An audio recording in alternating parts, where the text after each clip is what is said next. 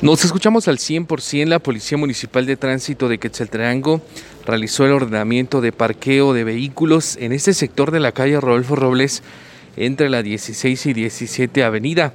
Tomando en cuenta que en este sector hay parqueo para vehículos, hay un tramo en donde se acorta el mismo y los vehículos se parquean de todas formas en este sector, obstaculizando así el paso vehicular sobre la calle Rodolfo Robles.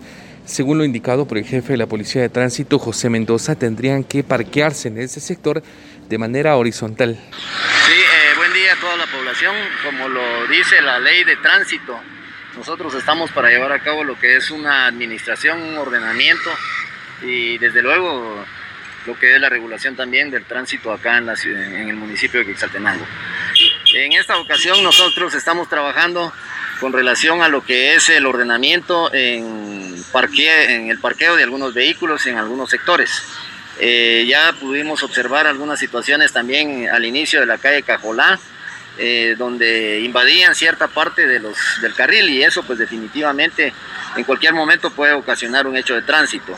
En esta ocasión pues estamos acá de, lo que es la calle Rodolfo Robles de, la 17 a la, a la 16 que también ahí se pueden observar y van a tener algunas imágenes donde pueden observar que hay vehículos que realmente están invadiendo lo que son es un carril de la, de la, de la Rodolfo Robles. Entonces esto pues definitivamente lo que hace es dificultar el paso. Según lo explicado por el entrevistado, hay pilotos que se han eh, molestado respecto a esta decisión de las autoridades de tránsito.